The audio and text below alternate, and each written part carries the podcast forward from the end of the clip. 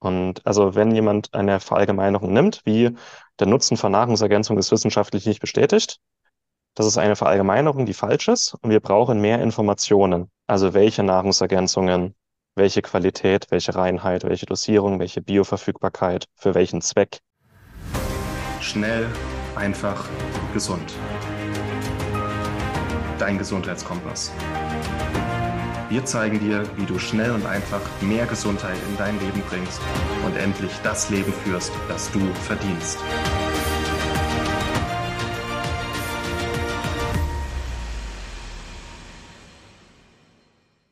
Hallo und herzlich willkommen zu einer weiteren Schnell einfach gesund Podcast-Episode. Hier sind wieder deine beiden Martins. In der, in der, letzten Episode haben wir dein Buch vorgestellt, Martin. Faktencheck ja. Nahrungsergänzungsmittel. Und da haben wir schon was geteasert, wo wir nicht tief genug eingegangen sind. Deswegen haben wir klein gedacht, wir machen noch eine zweite Episode. Und zwar Trommelwirbel, mysteriöser Sound zum verbotenen Kapitel. Wie war, hol uns nochmal ab, wie die Vorgeschichte war. Du hast ja. ein Buch geschrieben und irgendwas war nicht so ganz konform und das wurde verboten. Ja, offiziell ist das Buch 30 Seiten länger oder 20 Seiten länger. Mhm. Ähm, aber es gibt so einen Teil, wo der Verlag gesagt hat, das lass mal lieber. Ähm, hat wahrscheinlich den Hintergrund, ähm, dass der Verlag sich nicht angreifbar machen wollte. Also offiziell wurde kommuniziert aus Platzgründen, aber es war schon ein sehr, sehr kontroverses Artikel, muss ich sagen, äh, Kapitel. Ja. Und kontrovers im Sinne von, da ging es um Mythen, Vorurteile ähm, rund um Nahrungsergänzungen, wo ich halt sagen muss, ich habe eine klare Meinung, ich vertrete die Meinung auch, kann aber gut sein, dass ich da auch anecke. und da hat der Verlag gesagt, nee, das lass mal. Und das finde ich okay. Und deswegen haben wir das verbotene Kapitel jetzt auf schnell einfach gesund nach und nach veröffentlicht, weil mir das einfach wichtig war. Weil das für mich zur Aufklärung dazugehört. Ja. Das ist das Coole an schnell einfach gesund. Wir können halt auch mal sowas da platzieren. Ne? Und ich meine, ja. du kannst es mit deiner äh, Fachlichkeit auch, auch vertreten. Du sagst auch Meinung äh, äh ganz äh, gezielt. Ähm, zur Abgrenzung einfach nochmal eine Meinung, die du dazu hast. Äh, ja. Aber das ist sehr nachvollziehbar und jeder kann dann denken, was er möchte dazu. Aber ich finde es einfach auch mal wichtig, sowas mit zu platzieren. Und äh, wo ich dich gefragt hatte, ist auch das Kapitel, wo bei dir mit den Emotionen das ein bisschen hochging. Auch das ist bei solchen Themen äh, vollkommen okay und darf da auch mal rein. Und deswegen hat es auch schnell einfach gesund seinen Platz verdient. Ja. Also, wir hatten ja auch im letzten, in der letzten Episode über die Warnung gesprochen die, oder was eine Warnung psychologisch bedeutet. Ja. Und es gibt einfach sehr viele Instanzen, die vor Nahrungsergänzungen warnen oder wenn irgendein Professor irgendwo vor Überdosierung warnt oder die Verbraucherzentralen oder Klartext Nahrungsergänzung oder so Portale, ne? Und die habe ich einfach, diese Warnungen habe ich einfach mal aufgenommen und erklärt, warum die meisten davon einfach falsch sind. Und das ist jetzt einfach im, im verbotenen Kapitel. Ja. Und über okay. diese Themen reden wir jetzt noch ein bisschen. Finde ich ja. schön. Exklusive Einblicke äh, für alle, die, die uns folgen. Ja, sonst wäre das auch einfach äh, verstaubt, nie an die Öffentlichkeit gekommen. Jetzt das verbotene Kapitel hier im Podcast. Ja, aber nimm uns mal mit, dass, wir hatten ja so über ein paar Themen gesprochen, äh, die, die drinstehen im, im verbotenen Kapitel. Was ist denn so das, was du jetzt gerne mitteilen möchtest? Wir haben jetzt einfach ein paar lose Themen oder ein paar Punkte, über die wir jetzt einfach mal jeweils reden. Ne? Mhm. Und das eine wäre, wir hatten jetzt in der letzten Episode mal über Mangel gesprochen, also ausreichende Versorgung, das, was reingeht. Und das, was im Körper dann detektiert wird im Blut, ist entweder ein guter Blutwert oder ein subklinischer Mangel oder ein Mangel. Und dass das nicht ganz so leicht ist, da würde ich jetzt gerne noch mal kurz mit dir über die Triage-Theorie sprechen. Sehr gern, ja. Die Triage-Theorie äh, wurde von Bruce Ames ähm, begründet im Jahr 2006. Bruce Ames ist so einer der bekanntesten und ich würde sagen wichtigsten Biochemiker der letzten 100 Jahre. Und der, ich glaube, der lebt noch, der ist Ende 80, der hat viel über Vitamin D und Omega-3 und Nährstoffe geforscht. Und der hat dann mal die Triage-Theorie rund um Nährstoffe aufgestellt. Und das kann man sich so vorstellen. Stellen wir vor, Martin, du bist in der Wüste unterwegs und hast eine Flasche Wasser dabei. Mhm. Bist allein in der Wüste, 50 Grad, hast eine Flasche Wasser. ähm, du läufst an einem, an einem vertrocknenden Blümchen vorbei, du hast Durst und du überlegst dir, du hast dir schon echt lang nicht mehr das Gesicht gewaschen. So, drei Sachen, für die du Wasser bräuchtest. Mhm. Du hast aber nur begrenzt Wasser dabei. Triage-Theorie heißt jetzt, du hast einen Rohstoff, von diesem Rohstoff hast du nur begrenzt viel. Du hast verschiedene Anwendungen für diesen Nährstoff, aber die haben unterschiedliche Gewichtung, die sind unterschiedlich wichtig. Ne? Dass du das Wasser trinkst, da hängt dein Überleben dran. Mhm. Dass du dir damit das Gesicht wäschst, das ist vielleicht ganz schön. Du schwitzt ja und so, ne? aber dein Überleben ist nicht davon abhängig. Und dann gibt's noch das Blümchen, an dem du vorbeiläufst, wo du sagst, okay, das hat jetzt eigentlich nichts mit dir zu tun. und so ist es mit der Triage-Theorie. Wenn der Körper optimal versorgt ist mit einem Nährstoff, dann kann zum Beispiel Omega-3, dann kann überall im Körper, wo Omega-3 gebraucht wird, auch optimal eingesetzt werden.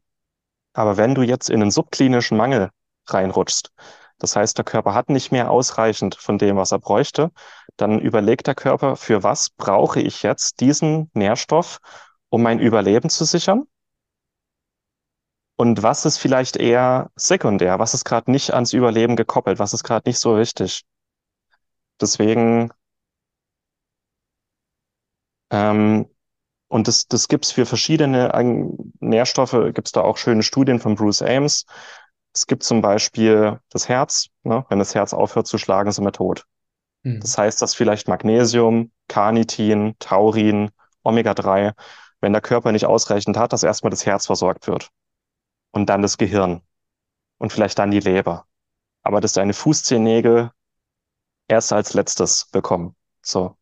Und ich hoffe, das war jetzt anschaulich und verständlich, dass es einfach eine unterschiedliche Priorisierung im Körper gibt, wenn der Nährstoff nicht mehr ausreichend da ist, wer bekommt dann was und wie viel. Und die meisten Menschen, für die ist das halt ein Dauerzustand, dass der Körper nicht aus dem Vollen schöpfen kann, nicht das Optimum hat, sondern nur so halb und dass der Körper dann bestimmte Einschränkungen hinnehmen muss und dass das eigentlich etwas ist, was uns dann auf Dauer auch chronisch krank macht und chronische Erkrankungen begünstigt, weil irgendwo dann die Fassade des Bröckeln anfängt. Und irgendwann haben wir dann halt Bluthochdruck oder Gelenkschmerzen oder wir entwickeln schon in unseren 50er, 60er Jahren erste Anzeichen von Alzheimer. Das geht eigentlich dahin, dass der Körper über Jahre, Jahrzehnte in bestimmten Bereichen zu wenig hatte und dann irgendwann die Fassade anfängt zu bröckeln und wir dann Probleme bekommen. Das ist so die Triage-Theorie. Und das ist mega spannend. Mein Gehirn hat das sogar noch ein bisschen weiter interpretiert jetzt. Also erstmal für den eigenen Bedarf zu decken. Und dann hast du das mit dem Blümchen noch gesagt. Wenn wir genug Wasser hätten, können wir das Blümchen noch mit versorgen. Und ja. so weiter gedacht, wenn wir gut mit Nährstoffen versorgt sind, in unserer Kraft sind, können wir um die um uns herum uns sorgen und dann erst für andere da sein. Ja. Äh, so habe also hat mein Kopf gleich weitergedacht. Das finde ich eigentlich echt schön. Ähm, und cool. Also kannte ich so noch nicht die Theorie und ich glaube, das hilft manchen, das mal zu hinterfragen auch. Ja. Das können wir jetzt noch, also Uwe Gröber hat die Triage-Theorie ein bisschen weiter gesponnen. Das, fängt mir, das fällt mir jetzt am Beispiel Selen an ein. Der, der Blutreferenzwert von Selen geht, glaube ich, von 120 bis 100, nee, von 90 bis 160 ungefähr Mikrogramm pro Liter. Und ähm, wichtig ist halt, Beispiel Selen oder andere Nährstoffe, dass die immer so im oberen Drittel liegen. Hm. Und es gibt verschiedene Enzyme im Körper, für die ist Selen ein Kofaktor. Das heißt, die brauchen Selen. Aber manche dieser Enzyme springen erst ab einem bestimmten Blutwert an. Das bedeutet, ich habe einen Blutwert von 90, 100, das heißt Unterkante, dass da Selen in erster Linie für die Herz-Kreislauf-Funktion da ist dass das Herz äh, einen guten Energiestoffwechsel hat, dass das Herz richtig arbeiten kann. Und dann gibt es Enzyme, die erst ab 120 und andere erst ab 140 anspringen. Zum Beispiel Enzyme der Schilddrüse oder Enzyme aus dem antioxidativen Stoffwechsel. Die, ich glaube, die Glutathion-Reduktase mhm. ist selenabhängig. Und die ist erst aktiv, wenn der Selenwert wirklich im oberen Drittel ist ab 130, 40 geht dieses Enzym erst an. Und auch das ist für mich Triage-Theorie, dass wenn, wenn ich eher im unteren Referenz, Referenzbereich bin, dass das bisschen Selen, was mein Körper hat, dann eben für eine Herz-Kreislauf-Funktion da ist. Und erst wenn ich wirklich optimal versorgt bin, erst dann auch die Schilddrüse optimal arbeiten kann, ähm, die, die Entzündungslinderung und die Antioxidation durch Selenenzyme gegeben ist. Das ist dann auch wissenschaftlich beschreibbar mittlerweile. Und das finde ich cool. Ja, das ist bei mir auch hängen geblieben vom Mikronährstoffkurs beim Uwe ja. Krüger. Das, das war sehr eingängig. Ich glaube, er hat das für Eisen auch wiederholt, dass ab einem bestimmten Wert dann irgendwie auch, wenn es zu niedriges Haarausfall dann anfängt, dass der Körper ja. das nicht mehr so priorisiert. Aber zum Beispiel das Herz-Kreislauf-System, Erythrozyten und alles Hämoglobin da noch wichtiger ist. Also das, das ist schon, schon spannend zu beobachten, ne? dass da einiges immer noch so läuft, so ein Notfallprogramm, aber sich dann eben die Leiden dann so mehr mit einschleichen. Das, ja, mhm. aber dann habe ich Triage-Theorie jetzt auch gut verstanden. Ich wusste nicht, dass es den Begriff dazu gibt. Also sehr cool. Mhm. Mhm. Ja, und dann kann man auch vielleicht ein bisschen mehr auch, ja, dass eine ausreichende Versorgung auch nicht immer die optimale Versorgung mhm. ist. Ja. Also wir beide arbeiten ja auch viel mit jetzt Omega-3 und machen auch Blutwerte mit den Leuten. Ähm, die ausreichende Versorgung, das, was die DGE vorgibt, sind, glaube ich, 300 Milligramm am Tag. Und das erreichen schon nur 20 Prozent der Bevölkerung. Aber die ausreichende Versorgung von dem, was die DGE vorgibt, versus das Optimum, da ist ungefähr ein Faktor 10 dazwischen. Hm. Ähm, eine optimale Versorgung dass wir einen Omega-3-Index von über 8% erreichen und ein Omega-6 zu 3-Verhältnis von unter 4 zu 1. Das erreichen wir eigentlich nur mit 2, 3 Gramm Omega-3 am Tag. Und das ist nochmal ein Riesenunterschied zwischen ausreichend und optimal. Und da gibt es auch Studien, die sich angeschaut haben, wann geht's uns am besten? Also wann hat Omega-3 die meisten Vorteile? wann geht es unserem Gehirn am besten, unserem Herz-Kreislauf-System. Und es ist einfach ein Omega-3-Index von 8% oder mehr, 8 bis 14. Und den erreichen wir mit 300 Milligramm Omega-3 einfach nicht. Mhm. Ja? Und es sollte nicht das Ziel sein, dass wir ausreichend versorgt sind, sondern wir sollten eigentlich unserem Körper die optimalen Voraussetzungen dafür geben, dass er gesund ist. Und das gehört da für mich auch mit dazu. Und deswegen ähm, es wird oft so hingestellt mit Nahrungsergänzungen so schwarz-weiß, so und das, äh, da geht es nur ums Geld, das bringt doch alles nichts. Nee, es bringt schon was, aber man muss halt wissen, wie es geht. Ja. Ja. Ah, schön. So. Durchatmen. Was, was, Durchatmen. Was hast du noch im verbotenen Kapitel, was, was wir noch teilen können? Hm, es wird oftmals, also die, so eine Diskussion, dass Nahrungsergänzungsmittel teilweise wie Arzneimittel behandelt werden. Mhm. Also ein Arzneimittel, oder was ist, ist es Definitionssache und das ist wichtig. Ein Arzneimittel ist ein Stoff, der eine definierte pharmakologische Wirkung hat. Das heißt, äh, wenn ich einen Kurkuma-Extrakt nehme und ganz klar pharmakologisch nachweisen kann, was der macht im Körper, dann ist es eigentlich schon ein Arzneimittel. Und Arzneimittel sind nicht frei verkäuflich. Die müssen eigentlich vom Arzt verschrieben und über die Apotheke bezogen werden. Und deswegen ist auch immer wieder der Vorstoß, dass Nahrungsergänzungsmittel unter das Arzneimittelgesetz fallen. Ähm, aber das ist halt problematisch. Aber so, wir wissen zum Beispiel, Beispiel Omega-3, Vitamin D, wir wissen, was die im Körper machen. Wir haben Studien. Klar ist eine gewisse Wirkung. Aber dass dann diese essentiellen Nährstoffe oder ein Kurkuma-Extrakt, was ja eigentlich ein Jahrtausende altes Naturheilmittel ist, mhm. dass die dann plötzlich wie Arzneimittel behandelt werden und dann nur noch von Ärzten verschrieben werden dürfen.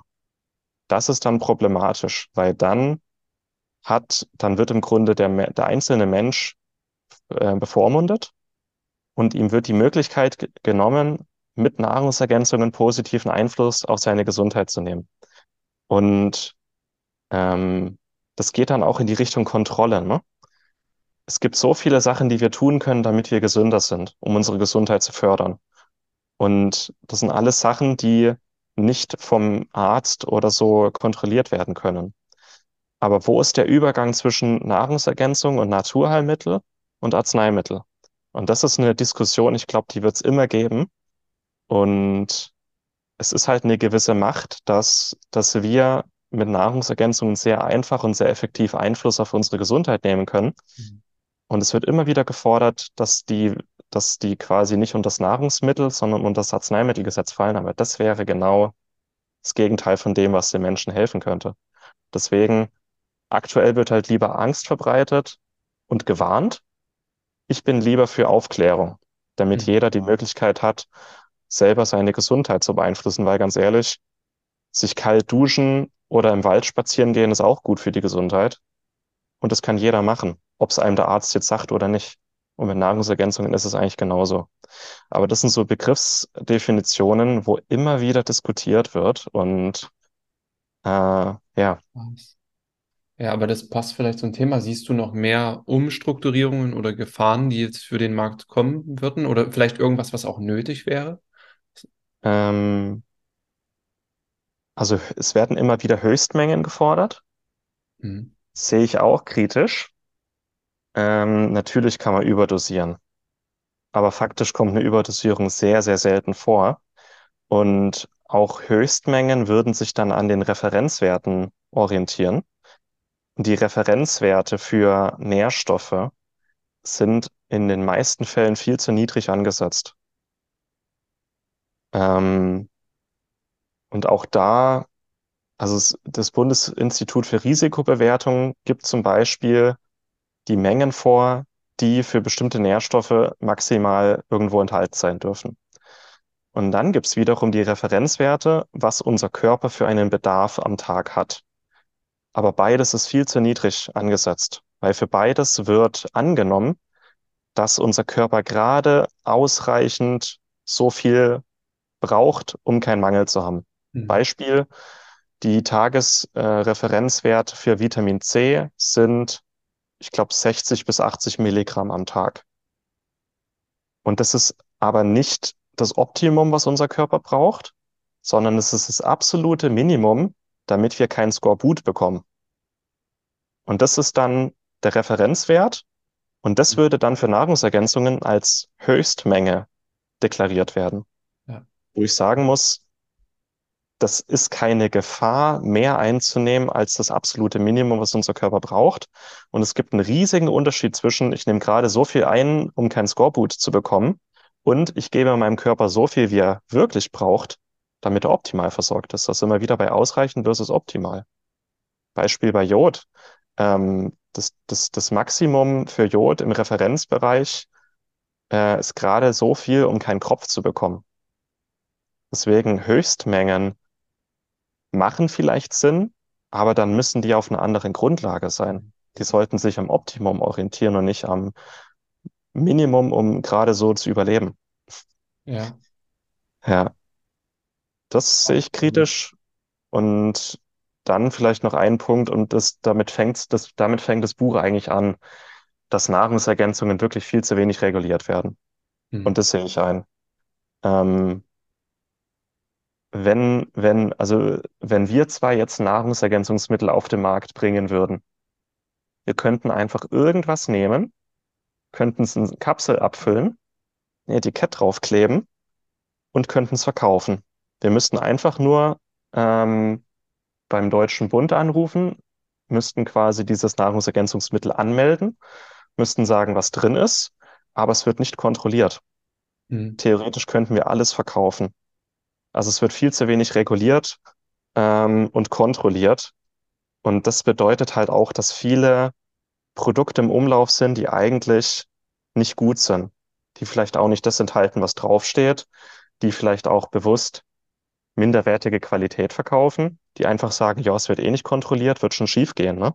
Und das, mhm. das ist ein Problem und das ist auch ein Grund, warum Nahrungsergänzungen vielleicht ein schlechteres Image haben, ähm, weil die Kontrolle wirklich viel zu wenig ist. Ja. Ja. Du warst ja zum Teil auch schon in Entwicklungen mit involviert, einfach als Fachberater, ohne dass du jetzt direkt davon profitieren würdest. Aber man kann die Quellen schon gut beeinflussen, wo man was hernimmt und welche Verbindungen man nimmt. Ne? Also du steckst da ja schon sehr tief drin. Ja. Es gibt riesige Unterschiede in der Qualität und in der Zusammensetzung. Und ich meine, ich sehe es, im, ähm, weil ich einfach viel mit Heilpilzen arbeite ich kaufe teilweise auch einfach Produkte im Internet, wo ich mir sage, die sind zu günstig, das kann gar nicht stimmen. Ja, und ähm, mach die Kapsel auf und das ist was komplett anderes drin, als auf der Packung steht. Also es gibt schon echt viele schwarze Schafe. Ähm, aber da wären wir vielleicht dann beim nächsten Thema. Es wird halt einfach bei Nahrungsergänzungen viel mit Verallgemeinerungen und mhm. Pauschalisierungen gearbeitet. Und das ist ein, es ist ein riesiger Markt, es ist ein Milliardenmarkt. Es gibt viele schwarze Schafe, aber es gibt auch viele wirklich sehr gute Produkte. Ähm, zum Beispiel die Produkte, die wir nehmen und die wir empfehlen, die wir geprüft haben. Ähm, ja, aber das heißt halt nicht, dass der komplette Markt, dass alle Produkte immer schädlich sind. Es wird auch viel einfach verallgemeinert, wo es aus meiner Sicht Bullshit ist. Und wenn du Lust hast, können wir da noch ein bisschen drüber reden. Ja, gerne, würde mich jetzt interessieren. Ja. Also meinst du auch spezielle Verallgemeinerungen oder nur die Verallgemeinerung, dass Nahrungsergänzungsmittel allgemein unnötig sind? Ähm, gerne beides. Ja. Also ein Satz, der immer wieder zu lesen ist, und es ist, das, das geht auf eine Pressemitteilung der Deutschen Gesellschaft für Ernährung zurück. Und für diese einen Pressemitteilung schreiben alle ab. Die Pressemitteilung ist von 2012 und da hat dann mal irgendein Professor gesagt, der wissenschaftliche Nutzen von Nahrungsergänzungsmitteln konnte bisher nicht erbracht werden. Hm. Das ist eine perfekte Verallgemeinerung, die in sich einfach falsch ist. Hm. Ja?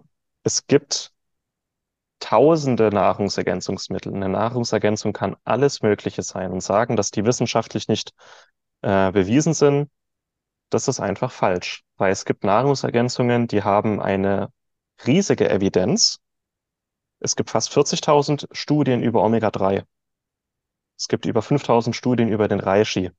Zu sagen, dass da keine wissenschaftliche ähm, Evidenz da ist, das ist einfach falsch. Aber diese Pauschalisierung, guck mal, alle Nahrungsergänzungsmittel, die es gibt, alle, tausende verschiedene. Und dabei ist es wurscht, ob ich jetzt einen Kurkuma-Extrakt oder einen Mikronährstoff oder einen Proteinshake nehme. Das sind alles Nahrungsergänzungsmittel. Oder Bachblüten sind auch Nahrungsergänzungen. Die werden alle in einen Topf geworfen, umgerührt und dann wird gesagt, das bringt nichts. Ja. Das ist wie, als würde ich in die Apotheke gehen und sagen, gebt mir mal irgendein Medikament. Ich möchte gesünder sein. Und der Apotheke würde mich auch angucken. dann sage ich, aha, äh, Medikamente bringen nichts. Hä?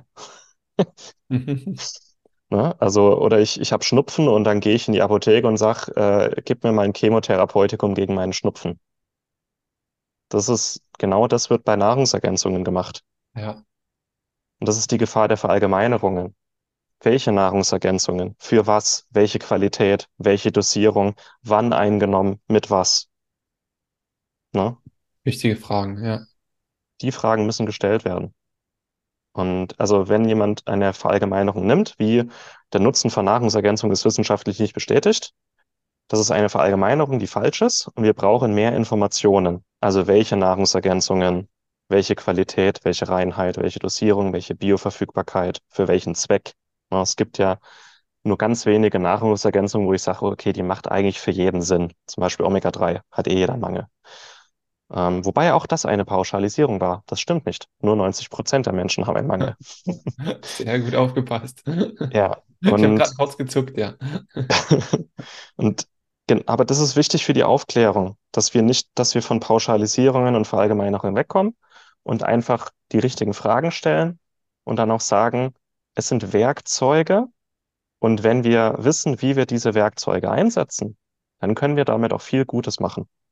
Aber wenn wir nicht wissen, wie wir die einsetzen sollen, die Werkzeuge, wenn wir einfach irgendwie anfangen, an unserem Auto rumzuschrauben zum Spaß, dann brauchen wir uns auch nicht wundern, dass vielleicht mal was kaputt geht.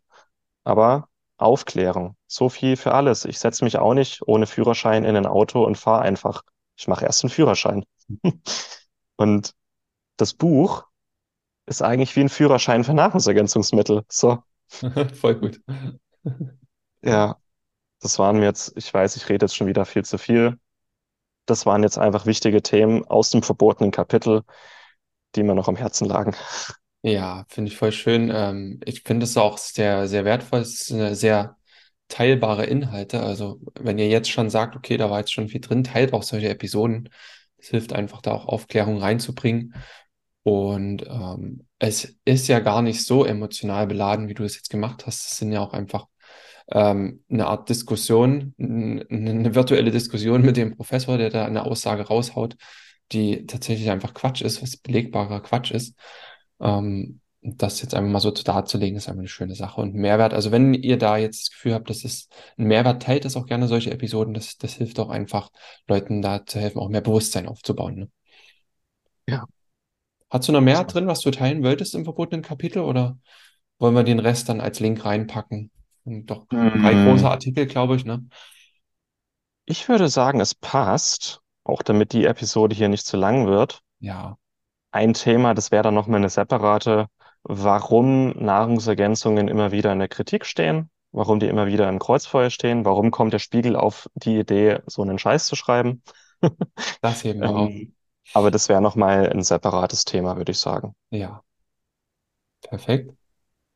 Ja. Dann machen wir noch einmal ähm, den Pitch fürs Buch. Buch ist am 18.08. verfügbar.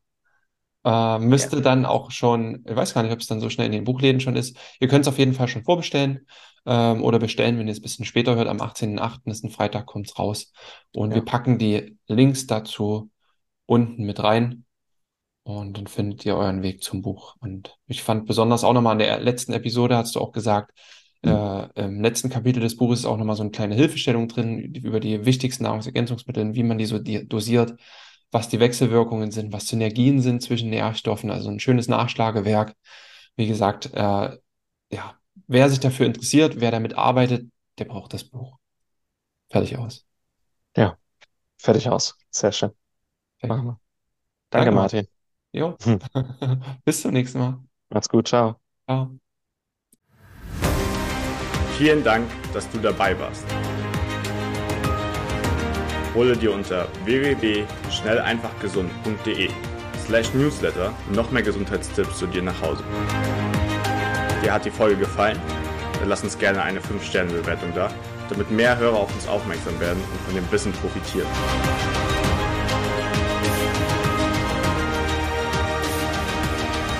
Wir wünschen dir eine gesunde Woche. Dein SEG-Team.